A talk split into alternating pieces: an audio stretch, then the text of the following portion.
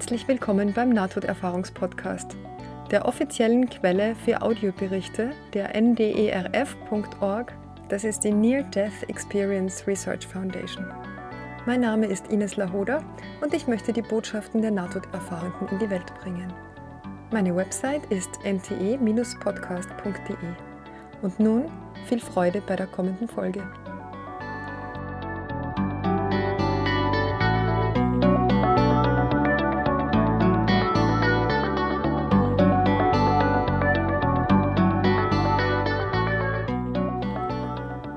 Heute gibt es die Nahtoderfahrung von Anouk. Also es ist eine wahrscheinliche Nahtoderfahrung. Ich finde sie sehr, sehr spannend. Und sie schreibt, es ist 20 Jahre her, aber ich erinnere mich, dass ich weinte, als ich in den Operationssaal für eine Abtreibung gebracht wurde. Ich war zu jung, um das Kind zu behalten, aber ich hätte es gerne behalten. Es machte mich sehr traurig und wütend zu wissen, dass ich mich nicht richtig um das Kind kümmern konnte. Ich hatte seit einigen Monaten mit einer tiefen Depression zu kämpfen. Bis dahin war mein Leben eine Mischung aus sehr schwierigen Ereignissen und gleichzeitig schönen Dingen gewesen. Ich war dabei, den Schlag zu verkraften. Spiritualität war für mich schon immer wichtig gewesen. Ich suchte von klein auf etwas über Spiritualität zu lernen und zu verstehen. Ich interessierte mich für vergangene Leben und veränderte Bewusstseinszustände. Zu dieser Zeit und unter diesen Umständen hatte ich meinen Glauben völlig verloren. Ich fühlte mich zerbrechlich und unglücklich. In diesem Kontext und umgeben von einem medizinischen Team, das ich als kalt und verurteilend empfand, wurde mir das Narkosemittel injiziert. Die Vorstellung, für ein paar Minuten loszulassen, war eine Erleichterung, und ich schlief ein. Als ich das Bewusstsein wieder erlangte, war es die gleiche Art, wie man morgens aufwacht aber ich wachte in einem dunklen und unendlichen Raum auf. Ich schwebte dort wie in der Schwerelosigkeit. Es war dunkel, leer und endlos. Ich war allein. In diesem Moment war ich sehr verängstigt. Ich erinnere mich, dass ich mich fragte, wie ich in diesen Schlamassel geraten sein konnte, und wusste auch, dass ich einen Ausweg finden musste. Fast augenblicklich, während ich diesen letzten Gedanken formulierte, sah ich ein kleines Licht in großer Entfernung.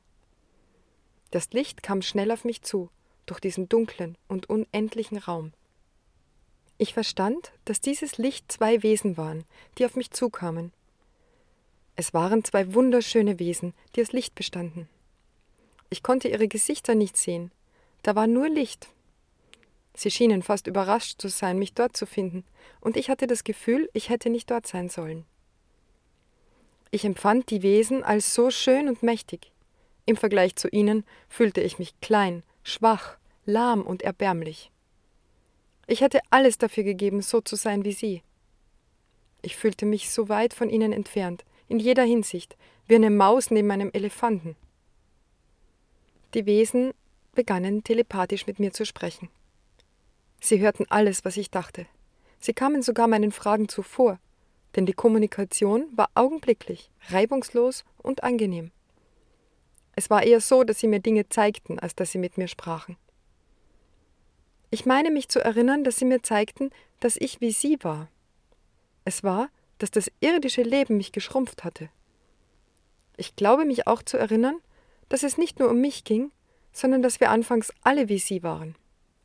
Wir machten uns ganz klein, um unsere irdische Welt zu erleben. Ich glaube, ich kannte sie. Einer sprach mehr als der andere, und sie hatten unterschiedliche Energien. Jedes Wesen nahm eine meiner Hände, und wir begannen, durch den riesigen dunklen Raum zu fliegen. Während wir uns leise bewegten, begannen sie, mir die schwierigen Erfahrungen in meinem Leben zu zeigen. Sie zeigten mir, was sie aus ihrer Perspektive sahen. Aus meiner Sicht schien alles ernst und dramatisch zu sein aber für sie war es nicht wirklich wichtig. Ich erinnere mich, dass mich dieses Gespräch sehr überrascht hat. Sie erklärten mir dann, warum ich das alles mitgemacht habe, aber jetzt habe ich es vergessen. Ich glaube, sie zeigten mir dann die Antworten auf alle Fragen, die ich über das Leben hatte. Ich hatte das Gefühl, dass ich Zugang zu allem Wissen der Welt hatte.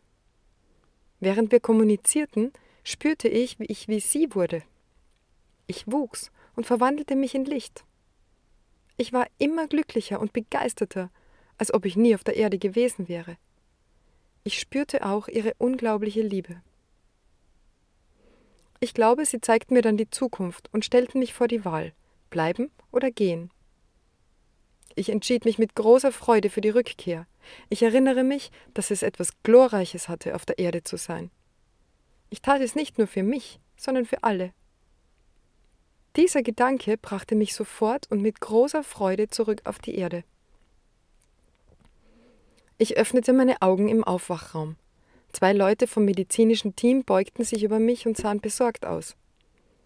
Ich schaute sie an und sagte ihnen nur, dass ich sie liebte. Ich liebte sie, wie diese leuchteten Wesen mich liebten. Ich wollte ihnen alles erzählen, was ich erfahren hatte. Aber sie sahen mich misstrauisch an und begannen wegzugehen. Ein paar Augenblicke lang beobachtete ich einen von ihnen. Es war, als ob ich seine Gedanken lesen würde, als ob er durchsichtig wäre. Ich sah, wie sehr er sich selbst beurteilte und sich selbst hasste. Ich sah auch die absolute Vollkommenheit in jedem von ihnen, ungeachtet dessen, was sie von sich selbst dachten. Sie sahen die Vollkommenheit nicht. Sie wurde durch das, was sie dachten und glaubten, verdeckt. Ich wusste, dass es keinen Sinn hatte zu versuchen, meine Erfahrung zu erwähnen oder ihnen davon zu erzählen, dass sie nicht bereit waren, es zu hören. Von diesem Moment an und allmählich begann mein Bewusstsein wieder zu schrumpfen. Wie von der Größe der Sonne wurde ich wieder wie eine Erbse. Und ich vergaß, was mir gezeigt wurde, außer dem, was ich hier erwähnt habe. Ich denke oft an diese Erfahrung, besonders wenn das Leben schwierig erscheint. Es hilft mir sehr. Ja, also mir gefällt diese Beschreibung sehr, sehr gut aus verschiedenen Gründen und ich finde, da ist einiges drinnen, ähm, was für jeden wertvoll ist. Ähm, vor allem, was sie beschreibt, ist, dass wir alle so sind wie diese Wesen, diese wunderschönen, mächtigen, lichtvollen Wesen. Ähm, und dass wir alle das uns dafür entschieden haben. Sie schreibt das weiter unten nochmal ganz explizit. Äh, ich erinnere mich daran, dass wir alle wirklich hier unten auf der Erde sein wollen, trotz der Schmerzen und der Hindernisse. Sie zeigten mir, dass das Leben eine Erfahrung ist, für die wir uns alle entscheiden. Sie haben mir erklärt, warum, aber ich habe es vergessen.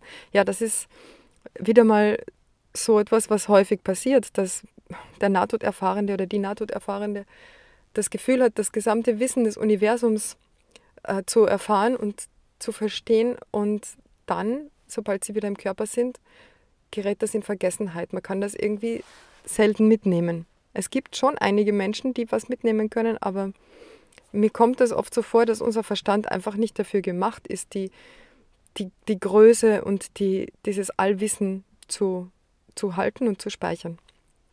Und wenn wir jetzt in unserem Körper sind, in diesem Vehikel, das nun mal an die fünf Sinne und an diesen menschlichen Verstand gekoppelt ist, dann ist das einfach nicht möglich, dauerhaft in diesem Wissen zu leben. Und deshalb wird es dann langsam oder auch ganz plötzlich vergessen und man weiß nur noch, dass man mal alles gewusst hat. Das ist ein bisschen frustrierend, stelle ich mir das vor. Ja, es gibt natürlich immer wieder so Leute, die dann etwas zurückbehalten, nämlich Fähigkeiten. Ähm, es kam auf meinem YouTube-Kanal mal die Frage auf, dass ich mich dem mehr widmen könnte, also den Nachwirkungen bzw. Nebenwirkungen von Nahtoderfahrungen. Und da gibt es ja schon sehr viele Berichte darüber dass nach einer Nahtoderfahrung eine erhöhte Sensitivität besteht, teilweise Hellsichtigkeit, Hellfühligkeit, dass Menschen Träume über die Zukunft haben. Und was auch immer wieder vorkommt, ist, dass Leute ähm, mit technischen Geräten Probleme haben, dass Uhren dauernd stehen bleiben, dass Computer nicht mehr funktionieren, dass Lampen durchbrennen und so weiter und äh, eine, insgesamt eine Elektrosensitivität besteht, was von vielen sehr belastend erlebt wird und was vor allem auch von Ärzten oder anderen Experten nicht geglaubt wird oder nicht in Zusammenhang gebracht wird. Ja, ich habe da auch keine Erklärung dafür, aber es ist schon auffallend, dass es das immer wieder nach einer Nahtoderfahrung oder auch anderen spirituellen Erfahrungen zu geben scheint. Ähm, was, was mich an dieser Nahtoderfahrung noch äh, sehr berührt, ist, dass sie sagt, ähm, also wir schrumpfen, wir, wir schrumpfen uns in das irdische Leben hinein. Und das ist ja auch was, was man immer wieder hört, ja? dass, dass wir in Wirklichkeit riesengroß sind, unendlich groß, große leuchtende,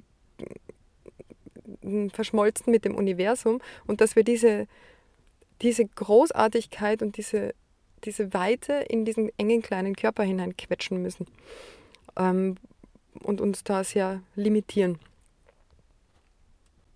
Was mich erstaunt hat, dass sie trotz dieser Größe, die sie da empfunden hat, und diesen, diese, sie war so glücklich und begeistert, als ob sie nie auf der Erde gewesen wäre. Und trotzdem entscheidet sie sich dann mit großer Freude für die Rückkehr. Und sie schreibt, dass es etwas Glorreiches hat, auf der Erde zu sein. Und als ich gelesen habe, ich tat es nicht nur für mich, sondern für alle, da ist mir ja auch Jesus eingefallen, ähm, der ja auch, wo es immer heißt, für uns alle geboren wurde und für uns alle gestorben ist. Ich weiß nicht genau, was das für uns alle bedeutet, aber ich kann mir so vorstellen, wenn wir alle eins sind, dann ist das, was ein Einzelner tut, auch gleichzeitig das, was für alle getan wird, also was für alle gilt. Ja, interessant auch, dass sie nach dem Aufwachen durch die Leute durchsehen kann, die Gedanken lesen kann von denen, beziehungsweise die Gefühle und alles, was diese Menschen über sich selbst glauben. Und das, das finde ich so wunderschön, sie, dass sie sagt, ich sah auch die absolute Vollkommenheit in jedem von ihnen, ungeachtet dessen, was sie von sich selbst dachten. Und das ist ja das Wesentliche. Wir verlassen das ja nie. Wir verlieren das ja auch nie. Wir sind immer und in jedem Augenblick in der Einheit, im göttlichen aufgehoben, immer. Wir haben das nie verlassen. Aber unsere Gedanken und Glaubensmuster, unsere Konditionierungen, die trennen uns davon ab. Und das beginnt schon allein mit dem Glauben von, ich bin ein Mann oder eine Frau, ich bin, ich, ich bin mein Name, ich bin mein Körper und ich bin getrennt von allem anderen. Damit beginnt es. Und da muss noch nicht mal irgendwas Negatives also vermeintlich Negatives passiert sein, irgendwelche schlimmen Erfahrungen. Es beginnt mit dem Alter von, was weiß ich, zwei Jahren circa, wenn, wenn das Kind beginnt, ich zu sagen. Davor lebt jeder von uns in der Einheit ungetrennt, ist einfach nur Wahrnehmung, unendliches Gewahrsein in einem kleinen Körper drinnen. Aber in dem Moment, wenn das Kind beginnt, sich selbst als getrennt wahrzunehmen, man kann das auch ausprobieren, wer kleine Kinder hat, kann das ja mal testen, ähm, wenn das Kind sich selbst beginnt mit Spiegel zu erkennen, nicht ähm, da ein anderes Baby sieht, sondern sich selber sieht. Man kann das testen, indem man dem Kind einen kleinen Punkt auf die Nase oder auf die Wange macht. Und wenn es dann sich selbst erkennt, merkt es das, dass das die eigene Nase ist und beginnt das bei sich selbst zu berühren und nicht im Spiegel. Und ab diesem Moment beginnt die Trennung, die getrennte Wahrnehmung von hier bin ich und draußen ist alles Äußere. Und ab da gibt es natürlich dann auch jemanden im Außen, der einem was antun kann, etwas, was passieren kann. Es gibt mich, der ausgelöscht werden kann, meinen Körper. Es gibt äh, Gut und Böse und richtig und falsch. Und da fallen wir aus dieser Einheit raus. Aber natürlich nur mit unserem Bewusstsein und in Wirklichkeit sind wir immer noch da, denn die Einheit wäre ja nicht die Einheit, wenn es etwas getrennt davon geben könnte. Ja, das ist sehr interessant, finde ich. Und ich frage mich, ob am Ende des Lebens bei sehr alten Menschen ähm, auch wieder so ein Rückzug passiert aus dem, aus dem Ich. Es ist ja doch immer wieder so, dass Menschen, wenn sie merken, wenn sie sehr alt sind und merken, dass der Tod nahe ist, dass dieser Körper nicht mehr lange leben wird, dass, dass sie dann sich zurückziehen aus der Welt, auch innerlich. Das, manche verweigern dann auch die Nahrung, manche verabschieden sich sehr bewusst von allen und schenken ihre Sachen her, bringen all ihre Angelegenheiten in Ordnung. Ähm, es ist, es ist ein, ein Rückzug aus dieser körperlichen, materiellen Welt und ein Hinwenden zum, zur geistigen Welt und zum Jenseits. Ich finde das sehr schön und ich, ich würde mir natürlich wünschen, dass ich auch das Glück habe, in, irgendwie im hohen Alter so bewusst Abschied zu nehmen vom Leben und rauszugehen. Ja, aber wie wir wissen, mittlerweile ist es auch egal, denn sobald man aus dem Körper draußen ist, bedeutet einem das nichts mehr und ja, es geht weiter, es geht voran. Die wenigsten schauen zurück, die wenigsten. Die, die, die zurückschauen, sind meistens junge Eltern, die kleine Kinder haben und die das Gefühl haben, sie müssen sich da noch kümmern. Das ist der häufigste Grund, den ich gelesen habe, warum jemand wirklich noch am äh, diesseitigen Leben hängt. Ja, nun gut. Ich finde auch dieses, diese, dieses Bild so lustig, dass es sagt, wie von der Größe der Sonne wurde ich wieder wie eine Erbse. Ja, und ich vergaß, was mir gezeigt wurde, außer dem, was ich hier erwähnt habe. Ja, so ist das wohl. Wir sind hier, unser Bewusstsein hier, unser irdisches Bewusstsein ist das äh, Erbsengroße. Aber in Wirklichkeit sind wir die ganze Zeit wunderbare göttliche Wesen. Ja, das war's für heute. Vielen Dank, dass ihr wieder dabei wart. Äh, checkt gern meinen neuen YouTube-Kanal. Ähm, da könnt ihr die Interviews, die ich geführt habe, auch sehen. Ähm, und ja, folgt mir auf Instagram, Facebook, schaut euch meine Homepage an. Da gibt es auch einen Spenden-Button, wenn ihr den Podcast unterstützen wollt. Mit einer kleinen Spende freue ich mich natürlich. Es gibt auch eine Bücherliste, da könnt ihr Bücher bestellen. Ja, schreibt mir gern auf YouTube, auf Facebook oder Instagram Kommentare, wie euch der Podcast gefällt, ob ihr was äh, anderes hören wollt. Äh, ich gehe sehr gern auf die Wünsche meiner Hörer ein. Ich muss sie ja nur kennen. Also schreibt mir auch gern, warum ihr das hört. Hört ihr den Podcast aus äh, Unterhaltungsgründen oder weil ihr euch vom Sterben fürchtet, weil ihr jemandem nachtrauert oder auch als Einschlafhilfe. Mich interessiert alles. Ähm, ich freue mich, dass ihr dabei seid. Vielen, vielen Dank fürs Zuhören und bis zum nächsten Mal.